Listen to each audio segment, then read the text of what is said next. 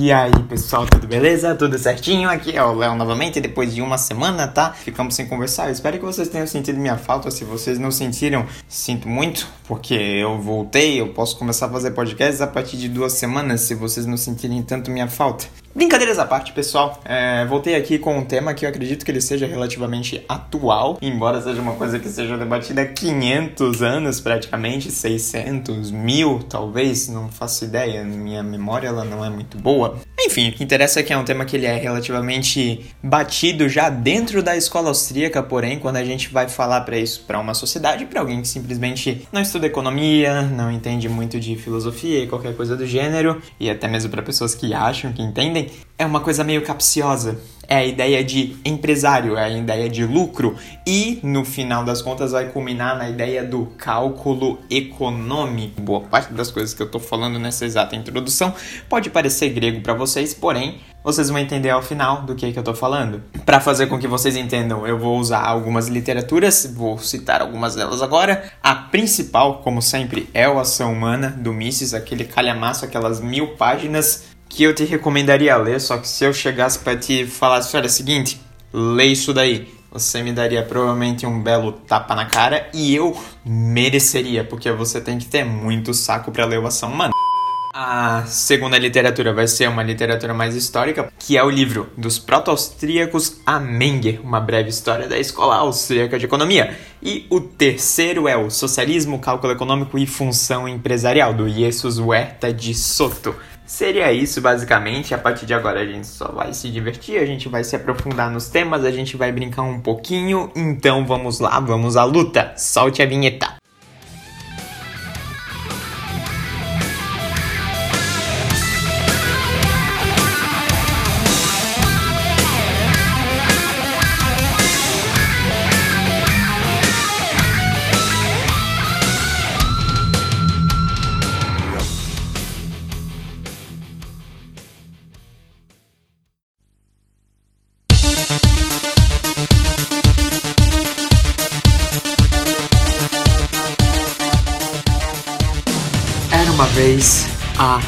Muitos e muitos anos atrás, uma terra em que tinha um monte de cavalo, tinha bosta pra absolutamente todo lado, tinha uns caras dentro de uns mosteiros falando umas besteira, e é isso aí, é mais ou menos esse cenário que a gente se encontra nesse exato momento, tá bom, pessoal? Que nem eu disse, a gente vai ter que ir um pouco lá atrás para falar sobre esse tema, para a gente chegar na ideia de empresários, para a gente chegar na ideia do cálculo econômico, que eu citei inclusive no primeiro podcast, pode ir lá ouvir se você quiser. A gente vai precisar primeiro desmistificar, a gente vai precisar entender um pouquinho a ideia de lucro, tá bom? E eu quero ir um pouco lá atrás para mostrar para vocês que Hoje a gente tem várias e várias pessoas debatendo sobre o lucro ele ser uma coisa absolutamente horrível, sobre os empresários eles serem incrivelmente malvados, os empresários eles serem absolutamente sem coração e tudo mais, porque eles buscam apenas o lucro. E eu quero mostrar para vocês que essa discussão ela não é nova. Para ser sincero, lá em 1500 e tanto já tinha bastante gente falando sobre a ideia de o lucro ser uma coisa completamente imoral, especificamente quando a gente fala de uma coisa chamada de usura. O que, que é a usura? A usura é o lucro que a gente tem sobre um capital emprestado. É o juro, tá bom? Tinha muita gente lá e lá atrás que defendia que era justo, que era tranquilo você cobrar juros das pessoas, do tipo, olha só, eu tô te emprestando 10 reais porque você quer muito 10 reais, mas daqui a 5 anos eu quero que você me devolva 15 reais. Show, baita. Tinha muita gente que simplesmente não concordava com isso, tá bom? Esse debate acontecia fortemente dentro dessa, das igrejas, tudo bem? Um exemplo de pessoa que defendia que, cara, não tinha problema você cobrar juro era um cara chamado Leonardo Lécio. Ele falava sobre a tese da carentia pecuni, tá bom? Sobre o sofrimento do credor. O que, que ele queria dizer com isso? Que, cara, não tem problema você cobrar juro. Porque o cara, quando ele empresta dinheiro, ele tá sofrendo muito por ele estar tá longe daquele dinheiro. Então é completamente também. What? Desculpa, parece ser um urubu.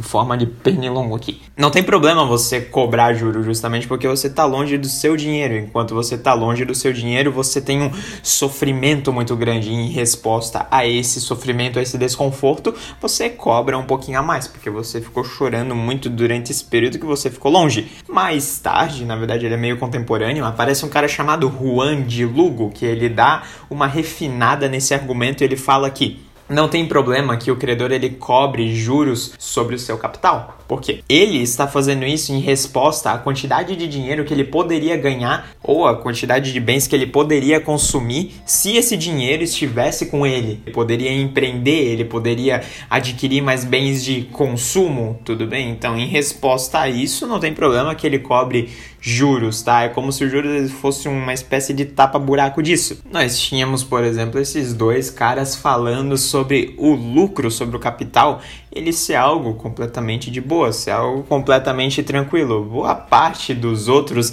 eles demonizavam a ideia de você cobrar juros sobre o capital. Eles usavam argumentos sobre o tempo ser pertencente a Deus. Se você está cobrando alguma coisa referente a um intervalo de tempo, é como se você estivesse tomando o tempo para si. Os austríacos mais tarde eles vão lá e desmentem isso, eles demonstram que não tem uma relação direta entre você estar cobrando pelo tempo. Não, os juros que nós temos, eles não são necessariamente você falando que o tempo te pertence, você está cobrando pelo tempo que está ali. Não. Não! Os juros ele parte da premissa do indivíduo que está tomando aquele dinheiro para si. Ele valora aquela quantidade monetária no presente mais do que ele valora no futuro. Não à toa ele está pegando ela agora e por ele valorar ela mais, o que que é essa taxa de juros? O Mises chama isso de taxa de juro originário, inclusive, é o quanto os indivíduos eles tendem a valorar mais as coisas presentes do que as coisas futuras. A partir daí surge a taxa de juros. E do mesmo jeito também também se tem várias e várias críticas éticas sobre, cara, qual que é o problema de você cobrar juros? Tem alguém que está sendo obrigado a fazer alguma coisa ali? Tem alguém que simplesmente está chegando e falando, olha só, é o seguinte, aponta uma arma para tua cara e fala, olha só, você vai pegar esse dinheiro, eu vou te emprestar isso aqui à força, você vai engolir esse meu dinheiro, daí eu vou cobrar mais caro daqui a alguns anos. Cara, esse tipo de imposição não acontece dentro de uma sociedade de mercado. Porém, nessa época nós tínhamos pessoas incrivelmente radicais defendendo ideias sobre a proibição dessa chamada usura. Um exemplo desses é o próprio Juan de Mariana. Eu vou gravar um podcast sobre o Juan de Mariana porque ele era um cara incrivelmente caricato, tá? Ele, ele, ele era louco, ele falava sobre matar o rei assim de boas, fazia artigos sobre matar o rei, inclusive. Diga-se de passagem que o rei morreu, inclusive depois de um tempo, e aparentemente foi por causa de ideias dele, né? Mas devagar.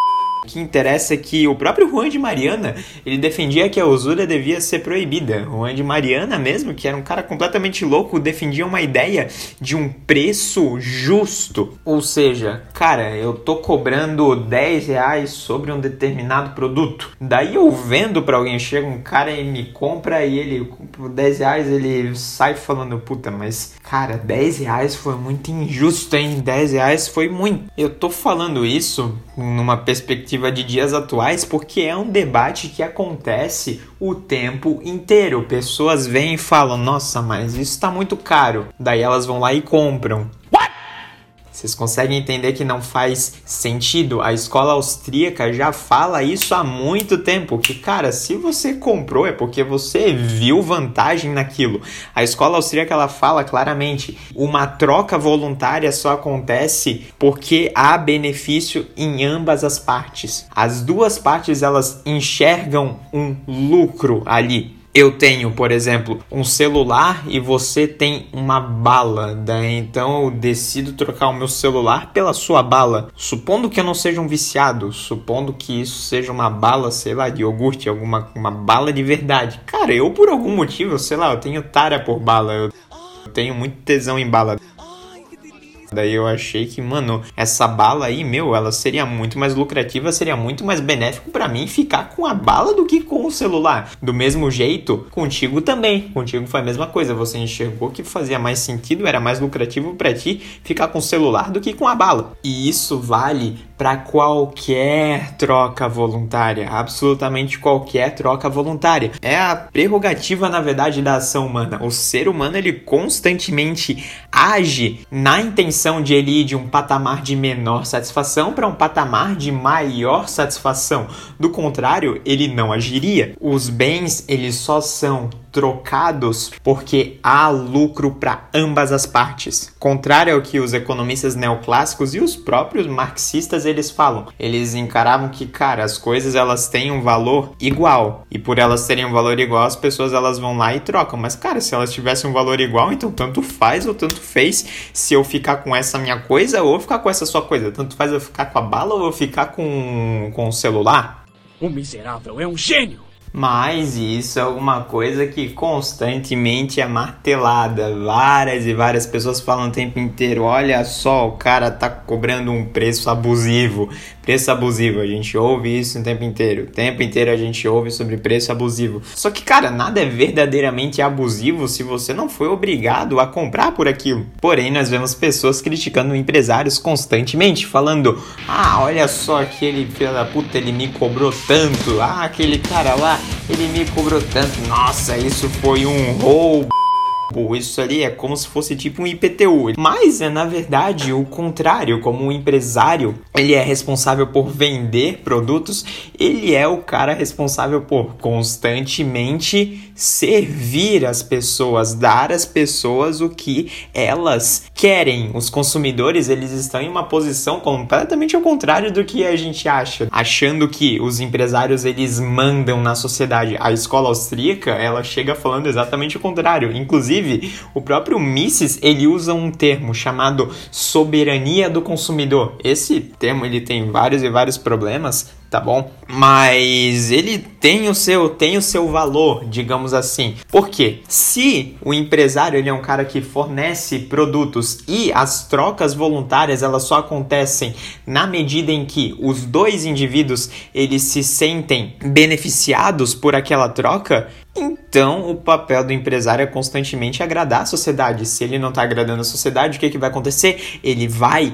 cair, ele não vai conseguir vender os seus produtos. É uma coisa bem simples. Você pode chegar aqui e falar que, cara, um empresário tal, ele manda na sociedade porque ele tem muito dinheiro e tudo mais. Tudo bem, mas como que ele conseguiu esse dinheiro? Ele conseguiu esse dinheiro sanando os desejos dos consumidores. Se ele não estivesse curando algum problema social, seja esse problema social um serviço de segurança, um serviço de saúde, ou sendo, sei lá, qualquer coisa, uma barra de chocolate. Cara, ele vendeu o chocolate que as pessoas acharam muito, muito gostoso, cara. Então, por causa disso, o pessoal comprou muito chocolate. E devido isso, ele ficou rico, cara. Ele ganhou dinheiro por causa disso. Se ele tivesse fornecendo um serviço de segurança que não dá segurança, ele tivesse fornecendo um serviço de saúde que não é nada saudável, ou ele tivesse oferecendo um chocolate que é absolutamente muito ruim, o que, que estaria acontecendo? Cara, ele não teria dinheiro. As coisas acontecem de uma forma completamente oposta ao que as pessoas acham. O papel do empresário, no final das contas, é o que para a escola austríaca? O papel dele é alocar recursos escassos de forma a fornecer um produto. Como, por exemplo, ele quer fornecer, sei lá, uma camiseta. Cara, ele tem que pegar vários vários recursos. Ele tem que comprar máquinas, ele tem que comprar terrenos, ele tem que alocar recursos escassos como mão de obra mesmo. Mão de obra é um recurso escasso, trabalhadores são escassos, tá? Horas humanas elas são escassas. Ele tem que alocar basicamente tudo isso. E essas coisas todas têm um custo de produção para produzir essa maravilhosa camiseta no final das contas. E o que que tem que acontecer? Ele gastou X para produzir essa camiseta camiseta. Ele vai vender ela por X mais 1, sendo que o 1 é o lucro que ele tem sobre aquela camiseta. Caso ele receba dinheiro, caso ele receba esse mais 1, se o lucro acontecer, se o mais 1 vier, quer dizer que a sociedade aparentemente valora muito mais aquela camiseta do que aquele, aqueles recursos escassos espalhados por aí. No caso, ela valora muito mais a camiseta já feita do que o tecido, do que as ovelhas que estavam estavam lá, do que as máquinas, do que o próprio valor da produtividade do trabalhador ou qualquer coisa do gênero. Essa ideia de maior valoração sobre o produto final faz com que vários e vários empresários eles também olhem e falem, cara, tá tendo dinheiro aqui, as pessoas elas estão buscando mais uma camiseta feita nesses moldes aqui, tudo certo, dentro desses padrões. Daí vários e vários empresários eles começam a querer produzir essa mesma camiseta, aumenta a concorrência,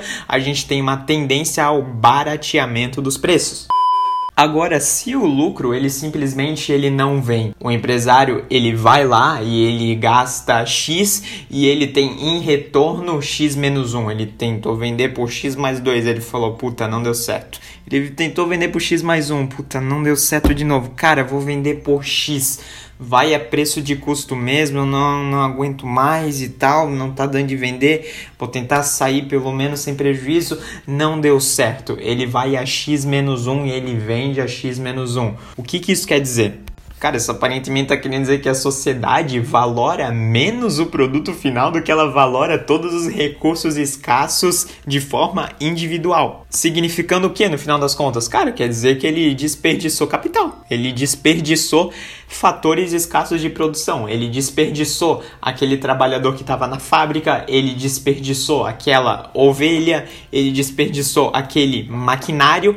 É o mercado, é a sociedade falando, cara, você desperdiçou isso tudo, você fez merda, sai. Get over here!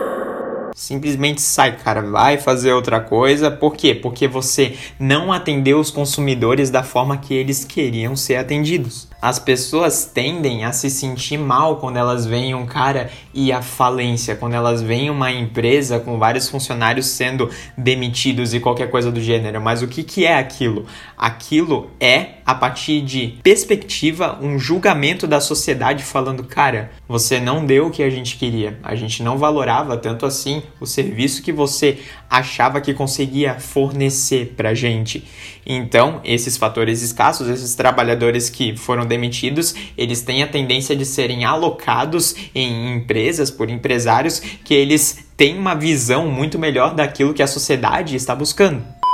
Ou seja, o que, que é o lucro? O lucro simboliza aquilo que a sociedade deseja. Se está tendo lucro, é porque a sociedade valora aquilo muito mais do que ela valora os recursos escassos de forma individual. É unicamente isso que está acontecendo. E unindo isso da ideia de que não existe um preço justo, entre aspas, quando a gente tem uma troca voluntária, a gente vê que não tem problema. Qual é o problema de ter lucro? Você está sendo obrigado a comprar aquilo ali? Não, você não está sendo obrigado a comprar aquilo ali.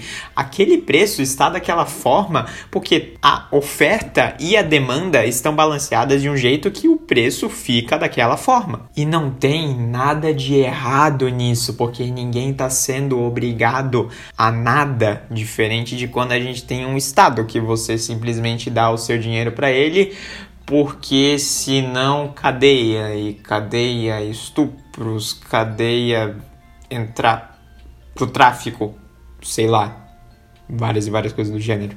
Are you crazy? Porém, vago. Vamos lá, vamos continuar, cara. Vamos em frente, senão eu vou ficar falando besteira aqui até o final do podcast. Daí a gente não sai do lugar.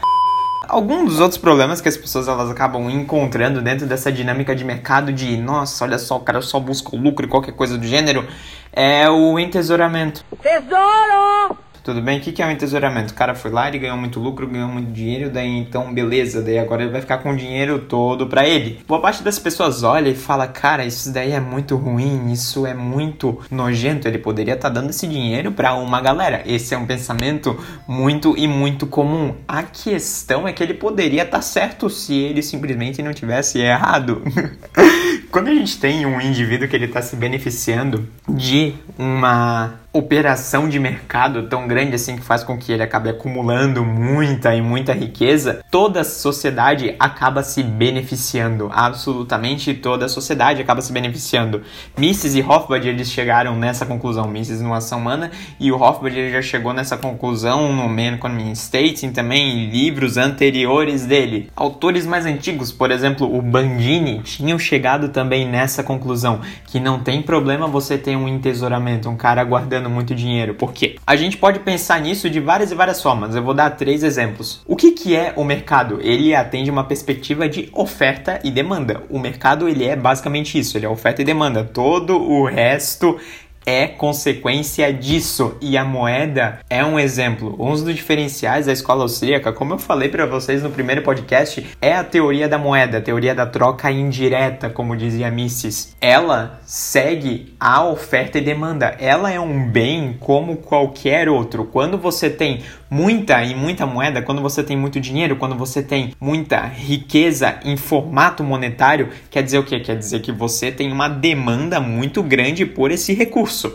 Se você tem uma demanda muito grande por moeda, isso quer dizer que a sua demanda pelos outros bens cai. Se eu quero guardar 100 reais, quer dizer que eu estou demandando mais esses 100 reais do que, sei lá, um celular, do que eu estou demandando um computador, alguma coisa do gênero. Então, qual que é a tendência? A tendência é que caia o valor dos outros bens. É meio difícil de pegar esse raciocínio, mas essa é a lógica, essa é a praxeologia. Você acaba diminuindo a demanda por outros bens, portanto, tudo acaba tendo uma tendência de baratear. Portanto, toda a sociedade acaba se beneficiando a partir desse mecanismo. Do mesmo jeito, tens que ter uma noção de dinheiro circulante, como por exemplo, eu tenho 100, 100 reais em uma economia, tá? Eu vou usar 100 reais pra tudo, porque 100 é um número bonitinho. Eu tenho 100 reais, tá circulando ali 100 reais na economia. Puta, 100 reais hoje não vale quase nada, né? que bad. Mas enfim, tem 100 reais ali. Eu pego 50 reais. Agora tem 50 reais circulando, tudo bem? Eu apaguei 50 reais, tá? Os 50 reais eles sumiram, eles estão só comigo. O resto está circulando ali pela sociedade, 50 contos. Então o que, que isso quer dizer, cara? Eu diminui a quantidade de bens de consumo? Não! Eu não diminuí. Eu não diminuí a quantidade de tratores, eu não diminuí a quantidade de computadores, eu não diminuí a quantidade de televisões, a quantidade de concreto. Cara, eu não diminuí a quantidade de nada. Então, o que, que quer dizer isso? Quer dizer que a economia agora precisa se adaptar aquela quantidade de moeda que está circulando. Quer dizer que a moeda, aqueles 50 reais, eles vão ter que comportar o valor que antes tinham 100 reais. Quer dizer que a unidade monetária agora ela vale mais. É mais ou menos o mesmo raciocínio que se tem a partir do primeiro que eu falei para vocês sobre a diminuição da demanda por outros bens a partir do indivíduo, mas agora de uma perspectiva disso acontecendo dentro da sociedade. Do mesmo jeito, uma outra coisa que acontece, o terceiro mecanismo e que boa parte das pessoas simplesmente não entende. Boa parte das pessoas acha que você, para que a economia ela esteja se mexendo, ela esteja se movendo, a gente precisa de uma transição, a gente precisa de trocas. Isso é uma mentira. Absolutamente toda e qualquer ação que o homem tiver vai gerar um impacto econômico e isso inclui guardar, isso inclui não fazer nada, porque o ato de não agir também é uma ação porque você optou por não agir. E você não gastar, você poupar dinheiro é um exemplo disso. Porque geralmente quando você vai poupar seu dinheiro, você vai colocar ele embaixo da cama? Não, você não vai colocar ele embaixo da cama, né, meu amor? Se você tá fazendo isso, para, vai colocar em um banco, vai botar para render, alguma coisa do gênero. Quando você faz isso, o que que tá acontecendo? Você tá aumentando a quantidade de dinheiro que tá guardada. Se você tá aumentando a quantidade de dinheiro que tá guardada, você está aumentando a capacidade de emprestar dinheiro por parte do sistema bancário. Ou seja, você está fazendo uma queda na taxa de juros e, portanto, você está fazendo com que seja mais fácil de pegar dinheiro emprestado. Você está facilitando que as pessoas empreendam, você está facilitando com que surjam novas empresas. Do mesmo jeito, também está acontecendo aquilo que eu falei lá atrás, que os bens de consumo eles têm uma tendência a baratear. Ou seja, se um empresário está ganhando muito dinheiro, ele está entesourando, cara, ele está beneficiando absolutamente todo mundo, ele está beneficiando o progresso de toda a sociedade. Isso não é uma coisa ruim. Porém, as pessoas constantemente demonizam esse ato. Mas não, a escola austríaca reconhece há muito tempo que não é assim que acontece. Inclusive, tem uma frase do Mises que está no próprio Ação Humana, tá no As Seis Lições, se eu bem me lembro, tá no Marxismo Desmascarado, tá numa mentalidade anticapitalista que fala que nós tiramos proveito dos recursos que existem unicamente porque pessoas, empresários, visionários pouparam dinheiro lá atrás.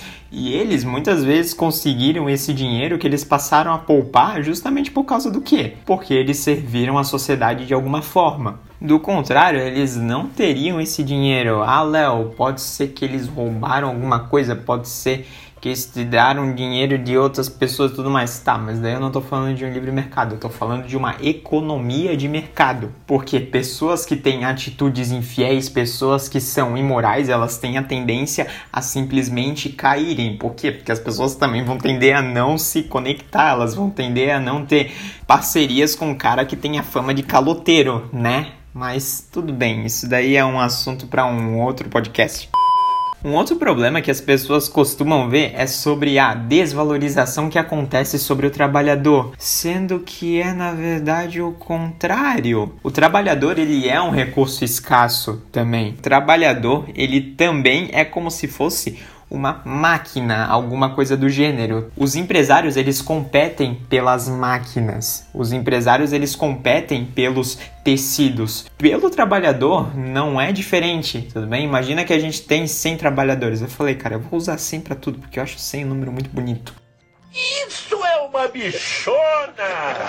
É, a gente tem 100 trabalhadores, né? Então vai um empresário lá e ele pega 10. Agora sobraram 90 trabalhadores. Diminuiu a quantidade de trabalhadores disponíveis para serem alocados. Portanto, eles têm a tendência a valer mais a valoração do trabalhador acontece dentro de uma lógica de mercado. Regulações trabalhistas, como por exemplo a CLT, colocando lá um salário mínimo, falando que o trabalhador ele tem que trabalhar tantas horas, falando que o trabalhador ele tem que fazer isso, falando que o empresário tem que fazer aquilo, é uma coisa que simplesmente impede esse fluxo de valoração que o trabalhador tende a ter em uma economia de mercado.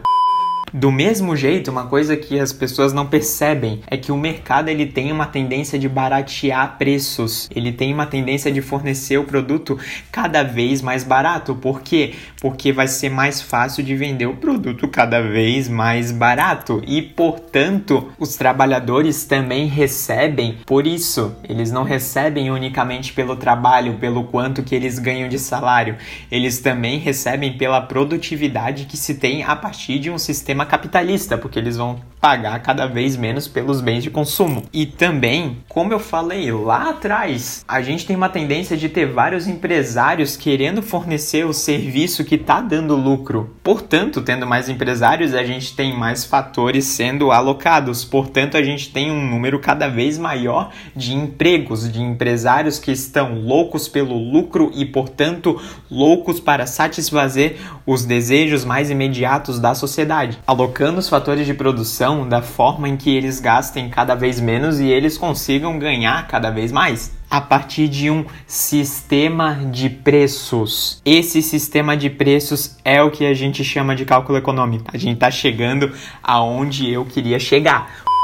O cálculo econômico ele é o sistema de preços baseado em moeda, a partir de onde o empresário ele consegue alocar os fatores de produção, a partir de onde o empresário ele consegue olhar, ele consegue falar, cara, o que que esse sistema de preços baseado em moeda ele vai fazer? Ele vai fazer com que o empresário ele olhe e fale, cara, esse fator de produção ele está custando tanto cara, esse outro fator ele tá custando tanto, cara, esse fator ele também tá custando tanto. Então eu posso fazer o quê? Eu posso pegar esse fator, eu posso pegar esse daqui, eu posso pegar esse daqui, eu posso fazer essa parceria com essa empresa, posso pegar esse terreno, e então a partir disso eu posso fornecer esse produto, daí eu vou cobrar tanto por esse produto daí ele vai lá e cobra tanto, daí a sociedade vai lá e não compra tanto assim, daí ele vai, vai lá e abaixa o preço, daí a sociedade começa a comprar, daí do nada ele percebe que ele pode cobrar um pouquinho a mais e blá blá blá blá, blá. Até que em um determinado momento a gente chega em um equilíbrio, um pseudo equilíbrio na verdade, né?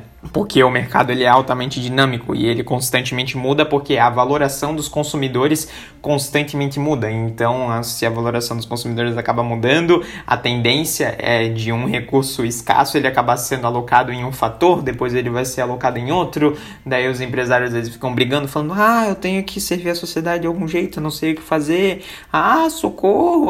Mas enfim, o que importa é que o que possibilita que haja todo esse sistema em que a sociedade ela é servida da melhor forma possível é o cálculo econômico. É um sistema de preços baseado em moeda. Ele é a forma mais eficiente de você conseguir alocar os recursos escassos. É ele que possibilita que surja o lucro, que, como eu discorri várias vezes lá atrás, é o simbolismo de que a sociedade está sendo servida da forma correta. E é exatamente ele que inviabiliza o planejamento central ou um investimento de um Estado fornecendo algum serviço. Essa é a conclusão do Mises. Esse é o problema do cálculo econômico. Alguns outros economistas eles já tinham pensado nisso. Um exemplo deles é o Weiser, que ele fala que as informações dispersas elas são muito mais eficientes do que um planejamento central. Informações dispersas essas, os preços que vai fazer com que um empresário ele pegue de lá, pegue de cá e ele acabe fornecendo o produto no final das contas. Ou também um cara chamado de Walter Baghot, que ele usa o argumento de que a moeda é a melhor forma de você alocar os recursos escassos. A moeda é a melhor forma de você ter as trocas que vão possibilitar a alocação dos recursos. Por quê? Porque ela era usada em várias e várias outras sociedades, tá? E isso é verdade. Se a gente chegar um pouquinho mais para trás, a gente vê que anzóis já foram usados como moeda, a gente vê que sal já foi usado como moeda, a gente vê que conchas já foram usadas há milhares de anos atrás, porque essa que é inclusive a tendência. Uma moeda ela surge dentro de uma economia de mercado, dentro de um mecanismo de trocas voluntárias. E eu vou gravar um podcast sobre isso, inclusive, porque esse é um tema muito interessante. Se você quiser realmente saber sobre ele, cara, manda tuas perguntas aí pro nosso Instagram, que daí a gente vai lá e responde da melhor forma possível durante o episódio. Mas de qualquer forma, prossigamos. Após todos esses antecessores, qual que foi a conclusão que o Mises chegou? Que, cara, se você não tem um sistema de preços baseado em moeda para alocar os recursos escassos, o que, que vai acontecer? É o quê?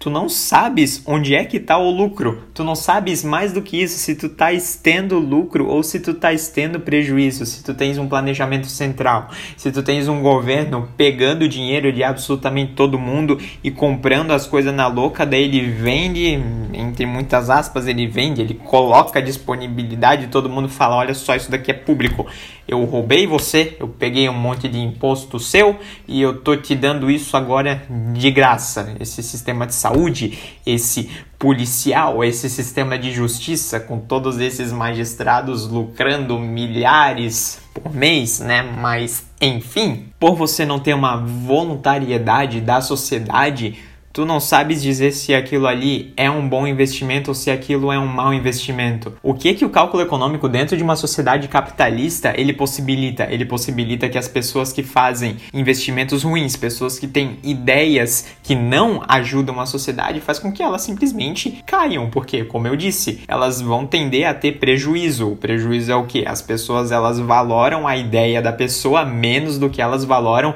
os recursos escassos de forma separada. Então a pessoa ela simplesmente vai à falência. Mas você consegue fazer isso com o Estado? Você não consegue fazer isso com o Estado. Como você não consegue fazer isso com o Estado, qual que é a tendência? A tendência é ele fornecer um serviço ruim. Pior do que isso, a tendência é ele não servir à sociedade da forma que um mercado serviria. Portanto, ele tem a tendência de gerar as duas coisas ao mesmo tempo: escassez e superprodução. Ele tende a produzir demais em um setor que ele não deveria produzir e ele tende a não produzir em um setor que ele não deveria produzir. Ou ele tem a tendência de simplesmente fazer uma coisa mais simples: ele compra demais um produto e ele compra de menos um outro produto. Porque você não tem uma sociedade medindo aquilo que ela quer. Ela não tem uma sociedade falando, cara, eu compraria isso daí se você tivesse isso daqui fornecido de uma forma melhor, fornecido por um preço mais baixo e tudo mais. Cara, você não tem como ter uma sociedade ordenando as coisas. Você não tem mais a soberania do consumidor você tem a tendência de ter coisas bizarras, como por exemplo um sistema de saúde que fica desperdiçando um monte de medicamento, enquanto os postos de saúde têm uma infraestrutura horrível, por que, que isso acontece? Porque era mais lucrativo, era de uma valoração maior dos consumidores que a infraestrutura fosse melhor em relação à quantidade de medicamentos que tinha ali. Daí, tendo uma infraestrutura melhor, por exemplo, os consumidores eles olhariam e falariam: cara, isso daqui tem uma infraestrutura mais legal, as luzes daqui são legais, as paredes aqui não tem infiltração, né? Então isso aqui acaba me causando um conforto maior como consumidor. Então eu vou ficar mais dentro desse sistema de saúde. Daí, como vai ficar mais nesse sistema de saúde, vai ter mais lucro ali, daí a empresa ela consegue comprar mais medicamentos e alocar isso de uma forma mais racional, não na louca como um sistema de planejamento central simplesmente faz. Porque você não tem a escolha de deixar de pagar por aqueles medicamentos. Do mesmo jeito, você não pode simplesmente falar, cara, isso aqui, a infraestrutura está totalmente cagada. Olha só, tem água para absolutamente todo lado. Tem um cachorro aqui no meio da UBS, meu filho. Cachorro? Hum cachorro gay, não sou cachorro não. Não quero ficar nesse lugar. Mas você vai deixar de pagar? Não, né? Você não vai deixar de pagar. Isso é passado como se fosse uma coisa absolutamente normal e as pessoas elas simplesmente não questionam isso. Isso é uns efeitos inclusive da própria democracia, do sistema democrático. Eu vou fazer um podcast só sobre isso, tá? É sobre a dissertação que o Hope faz sobre a democracia. Mas isso é uma coisa para lá na frente.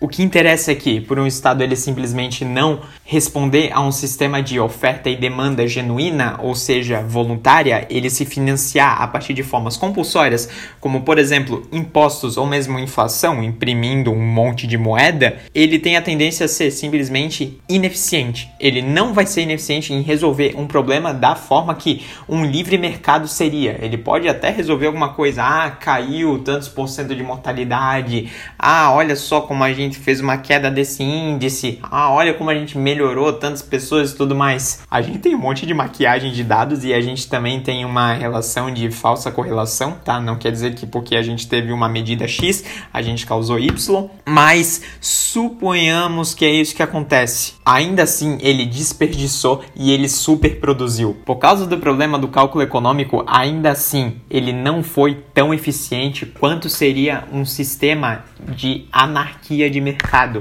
Ele nunca vai ser, pelo fato de ele ser compulsório. E a gente não tá nem falando de ética aqui, porque se a gente falar de ética, o debate ele acaba em 30 segundos, porque a ideia de um imposto, a ideia de uma inflação, de um planejamento central, quer dizer que o governo ele tá falando obrigatoriamente que ele sabe o que fazer com o seu dinheiro melhor do que você mesmo.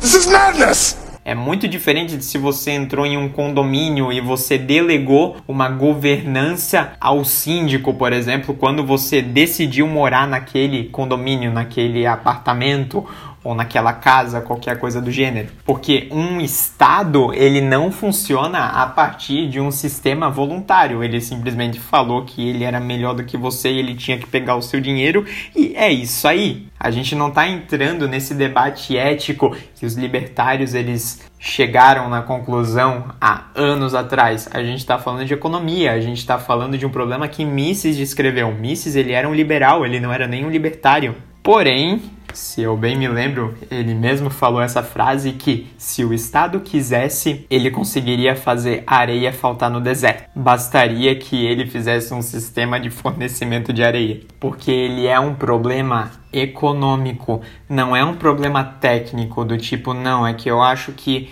esse governo ele está fazendo uma alocação de recursos de uma forma que ele não deveria fazer.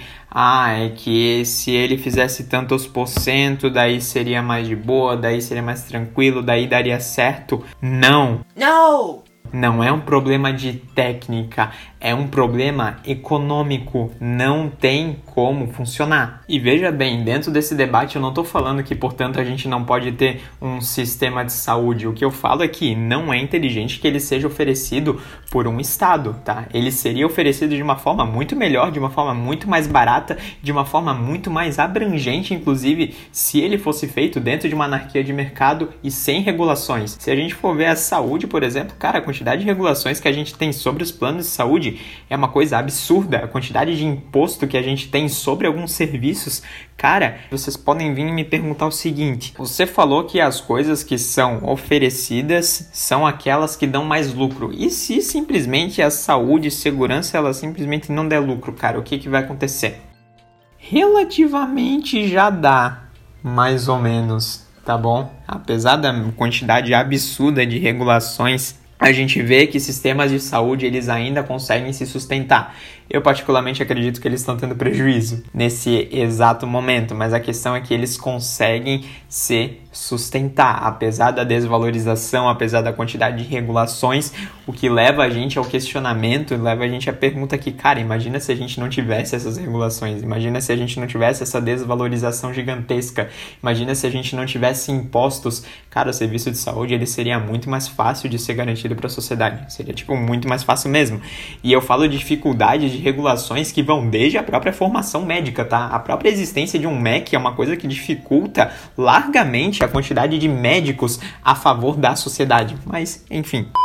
Uma questão que vocês têm que ter em mente também é que o mercado resolve as coisas aos poucos, ou seja, resolve as coisas em uma escala daquilo que é mais importante no momento, porque os consumidores eles continuamente respondem a um pensamento daquilo que é mais importante para eles. Aquilo que for mais importante para a maioria dos consumidores é aquilo que vai ter uma tendência de prosperar dentro de um mercado. Ou seja, o mercado ele tende a oferecer as soluções em uma forma gradual, em uma forma daquilo que é mais relevante para aquele momento. E a partir desse sistema, a gente vai chegar eventualmente na saúde, a gente vai chegar eventualmente na segurança e quaisquer coisa do gênero. Por quê? Como eu falei, o acumular de lucro, esse grande complexo mecanismo de trocas voluntárias que acontece dentro de uma economia capitalista, vai valorar mais a moeda, vai baratear o crédito. Cara, isso daí foi o meu cachorro que ele sacudiu as orelhas, desculpa. Ele vai. Aqui é, aqui a gente, a gente fala mesmo, entendeu? aqui a gente manda real, aqui a gente não tem problema com isso.